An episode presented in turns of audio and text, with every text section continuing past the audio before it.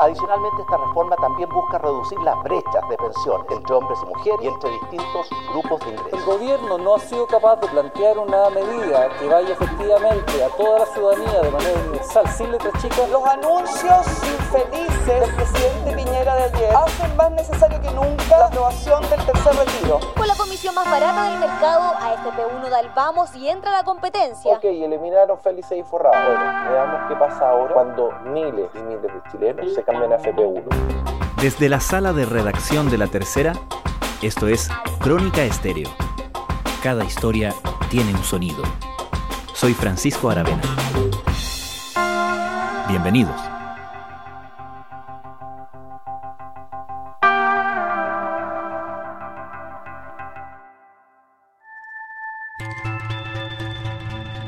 Por estos meses en Chile se discuten y seguirán discutiendo asuntos fundamentales que pueden en gran medida determinar nuestro futuro como país en las próximas décadas. Pero probablemente una de las discusiones más urgentes e inmediatas es la relativa a nuestro sistema de pensiones. Y precisamente esta semana varios hitos están poniendo el panorama previsional en primera plana. Desde luego, está la discusión de los proyectos que apuntan a permitir un tercer retiro anticipado de fondos previsionales. Paralelamente, la discusión sobre la reforma previsional propuesta por el gobierno ha entrado en otra etapa, con la oposición intentando influir en el proyecto al introducir indicaciones. Además, esta semana se conocerá el resultado de la licitación por los nuevos afiliados. Y por último, está el masivo contingente de cotizantes que desde mañana, primero de abril, engrosará las filas y las arcas de una pequeña AFP que se vio sorpresivamente beneficiada por la recomendación de un conspicuo actor del sistema. ¿Qué efectos puede tener lo que ocurra esta semana en el panorama de las pensiones de los chilenos? Quien nos explica todo esto es Mariana Marusic, periodista de Pulso de La Tercera. Dos cosas van a pasar mañana. En primer lugar, la Superintendencia de Pensiones va a dar a conocer quién fue el ganador de la licitación de afiliados del sistema de AFP. Hay dos AFPs que están compitiendo, que son AFP 1 y AFP Modelo. La verdad es que la que ofertó la comisión más baja fue sorpresivamente Modelo, el día martes. Ellos lo que ofrecieron fue una comisión de 0,58% versus el 0,62% que ofertó uno. Esto es, en el caso de modelo, es bastante más bajo, es un 25% más bajo en comparación a lo que cobran hoy, que es un 0,77%. Y la verdad es que es sorpresivo porque todo el mercado se esperaba que fuera uno la que se ganara esta licitación. Es la AFP más nueva del sistema, tiene pocos afiliados y para que su operación igual pueda seguir siendo sostenible, ellos probablemente se esperaba que tuvieran también más afiliados, porque recordemos que ellos iniciaron operaciones justo para el estallido social, no han estado ingresando muchas nuevas personas al mercado del trabajo, porque después también vino la pandemia, entonces hasta ahora uno tiene 340 mil afiliados y 185 mil cotizantes. Bueno, y Modelo tiene, la verdad, bastantes más afiliados, una de las FP que tiene más afiliados en el sistema, son 2 millones de afiliados, y un millón de cotizantes. Seguimos revisando la agenda de este martes y les cuento que la Superintendencia de Pensiones oficializó el llamado a una nueva licitación de cartera. Esto es el proceso a través del cual la AFP que ofrezca la menor comisión se llevará automáticamente a los nuevos afiliados del sistema. Pero también el 1 de abril es clave y se liga también un poco con esta cantidad de afiliados que tiene FP1 porque resulta que se hizo un llamado el mes pasado, Felice y Forrado hizo un llamado para que las personas se cambiaran a AFP1. Me da la impresión de que es preferible hoy elegir cabeza de ratón y cola de león. ¿Qué generó esto? Una avalancha de afiliados empezaron a pedir cambiarse a AFP1 y estos traspasos se concretan justamente este primero de abril también. Toda la gente que cree en la libertad realmente esté indignada con este tema, pasémosle la factura. ¿Qué es lo que calcula el regulador? Lo que estima el regulador, la Superintendencia de Pensiones, es que tras este llamado, la AFP1 va a recibir el primero de abril 50.000 nuevos afiliados y también estima que va a recibir 1.500 millones de dólares nuevos para su cartera, para administrar. Y eso es precisamente uno de los temas que preocupa hoy a la superintendencia. ¿Por qué? Porque hoy FP1, al recibir a los afiliados que recién entran a cotizar, son principalmente afiliados que tienen muy pocos fondos. Pensemos que está recibiendo afiliados que ingresaron al mercado laboral desde 2019, recién, octubre de 2019. Entonces, hay muy pocos ahorros que han hecho esos afiliados y por lo tanto FP1 también administra una cartera de inversiones que es mucho más baja. O sea, ellos administran actualmente 305 millones de dólares más o menos eso significa que va a recibir en un solo día más de cinco veces más de lo que actualmente administran en dinero. Hmm. Esto implica que van a tener que reacomodar todos sus portafolios porque recordemos que la AFP hoy tienen que invertir según ciertos límites que estipula la superintendencia, la regulación. Tienen que tener cierto porcentaje en acciones y no solo en acciones, sino que también acciones de cierto tipo tienen que tener cierto riesgo también de, cartera, etcétera. Entonces, la verdad es una situación complicada reacomodar un portafolio cuando te están llegando esta cantidad de fondos en un solo día. Y eso es lo que tiene hoy más preocupado al regulador, pero también la Superintendencia de Pensiones ha dicho que ellos se han reunido con la administradora, han hecho planes de contingencia y van a estar monitoreando todo este proceso.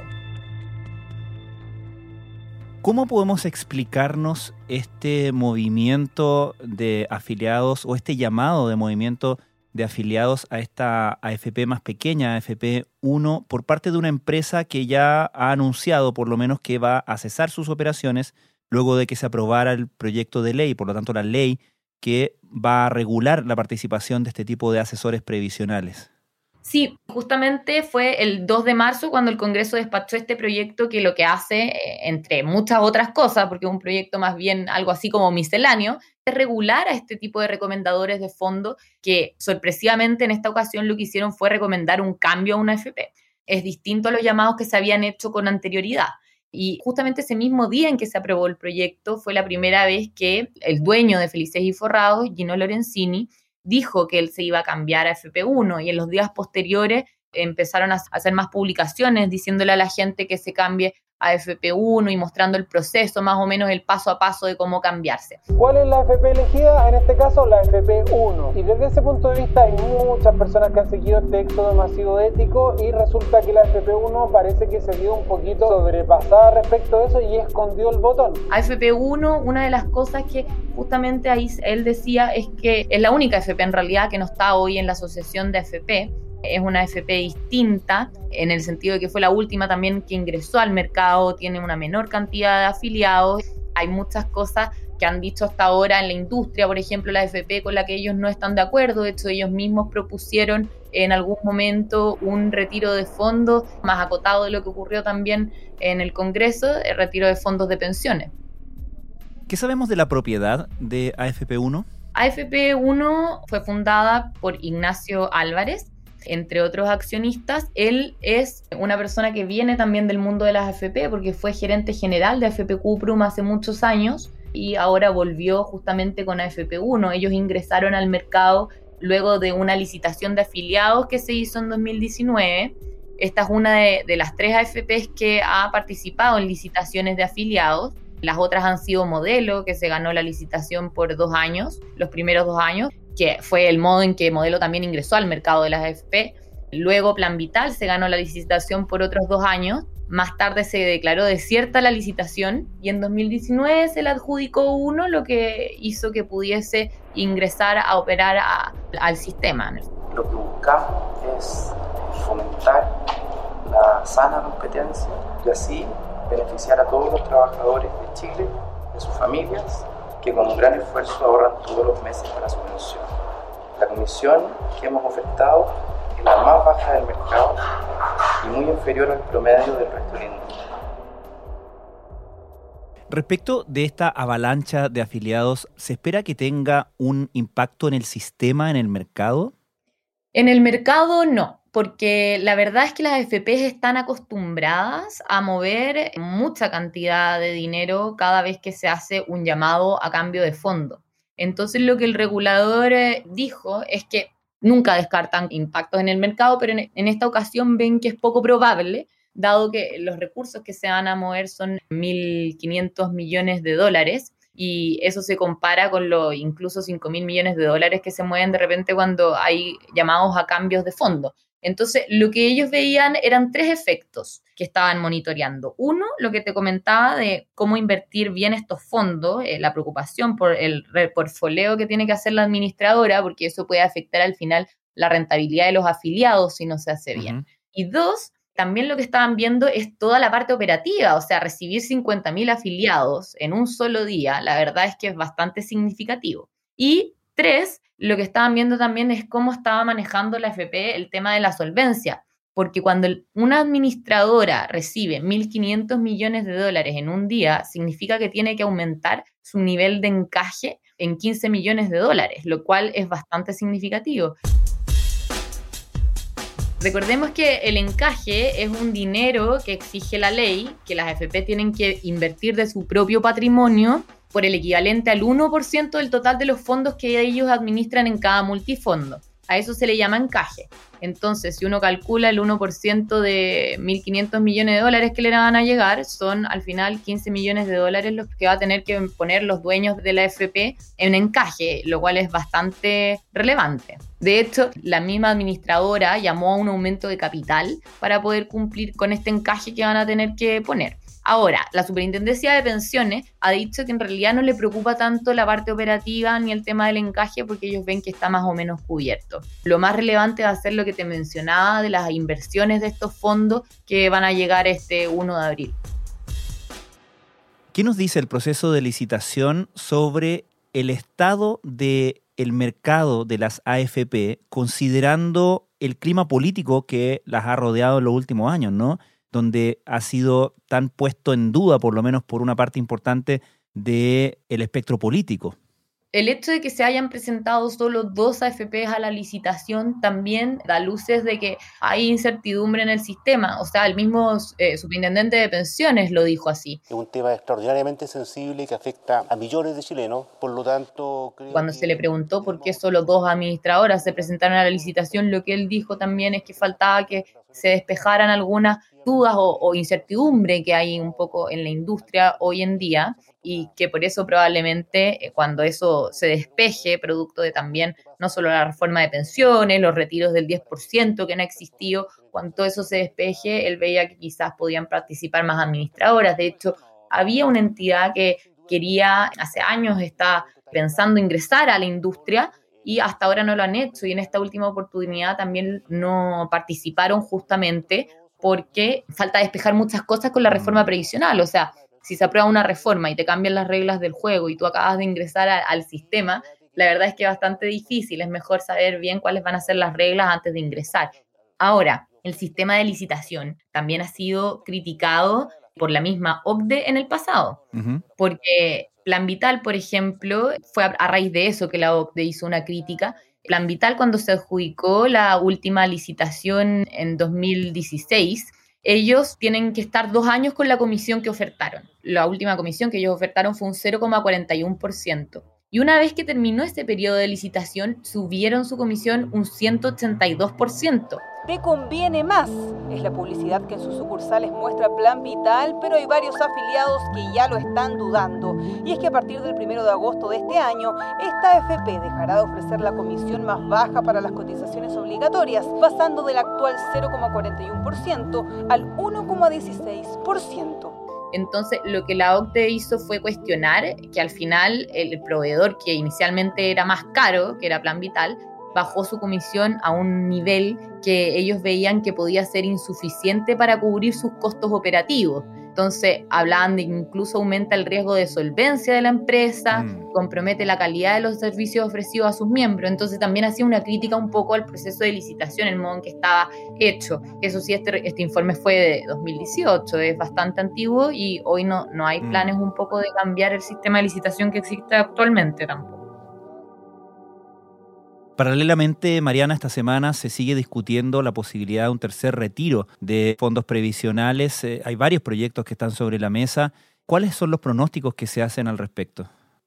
Hoy día miércoles, como bien dijiste, se vota el tercer retiro del 10 en la Comisión de Constitución de la Cámara de Diputados, la votación es solo en general, o sea, se vota la idea de legislar. Todavía no van a entrar a discutir eh, las partes específicas del proyecto, pero de todas maneras la oposición ha manifestado, eh, al menos los diputados de la Comisión de Constitución han manifestado un amplio apoyo. Estaría un poco en duda si, como vota el diputado Matías Walker de C, él era hace poco el presidente de la comisión y no había querido poner este proyecto en tabla porque argumentaba que se podían generar falsas expectativas a la población, considerando que el gobierno puede recurrir al Tribunal Constitucional. Y la verdad es que es bien difícil, según han dicho los constitucionalistas, que el Tribunal Constitucional pueda cambiar el fallo y su visión respecto de los retiros de fondos, que ya han dicho que son inconstitucionales por el modo en que se han hecho, que es mediante estas reformas transitorias a la, a la Constitución, impulsadas por parlamentarios. O sea, al final lo que se ha dicho es que es el presidente el que tiene iniciativa en este tipo de temas y para hacerlo mediante un proyecto de ley.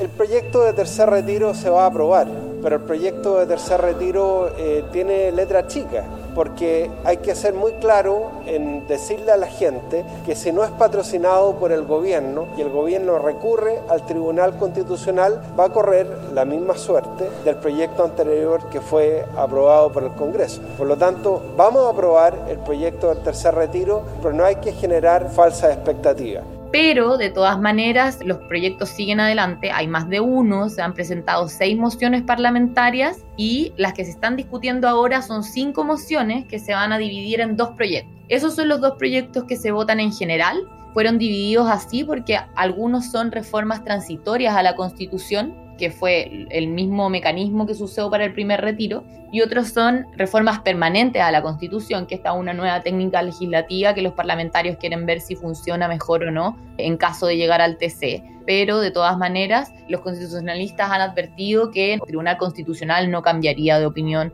simplemente por ser una reforma permanente a la Constitución. Es una decisión compleja porque además tenemos que ver de qué manera sorteamos la amenaza permanente que el gobierno nos ha planteado sobre el Tribunal Constitucional.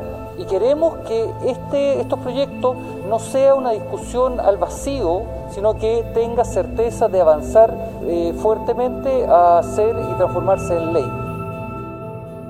Y como si fuera poco, en la semana previsional, Mariana, eh, está discutiéndose la reforma previsional propuesta por el gobierno y de hecho la oposición ingresó indicaciones a ese proyecto.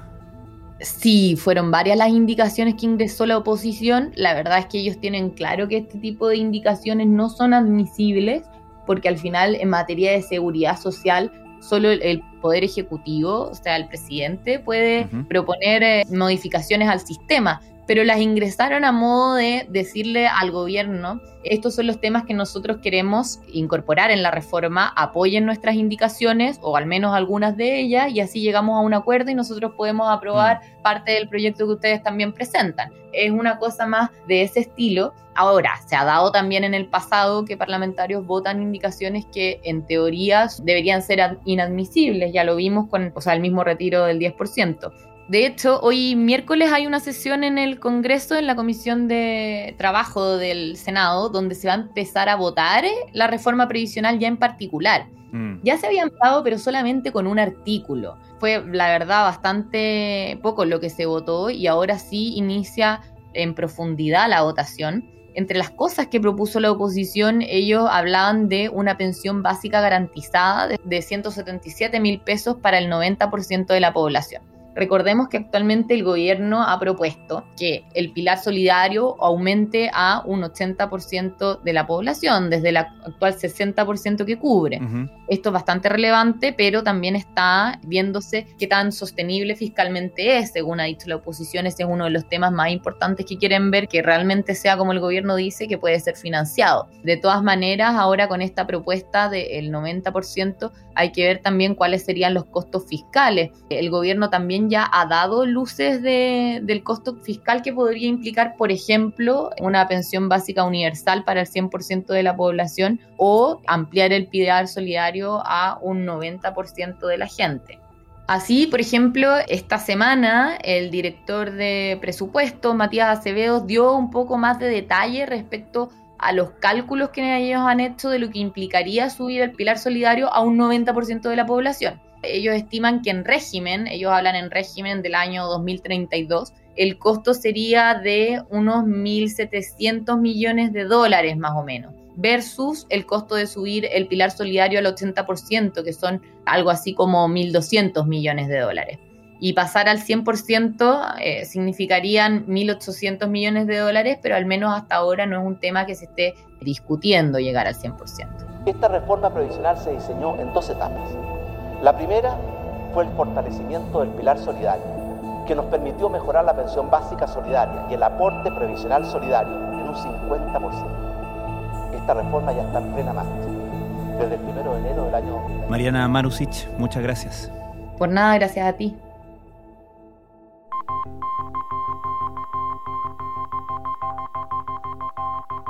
Crónica Estéreo es un podcast de La Tercera.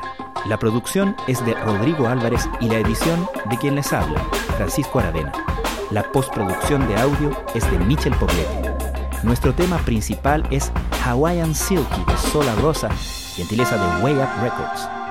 Nos encontramos pronto en una nueva edición de Crónica Estéreo.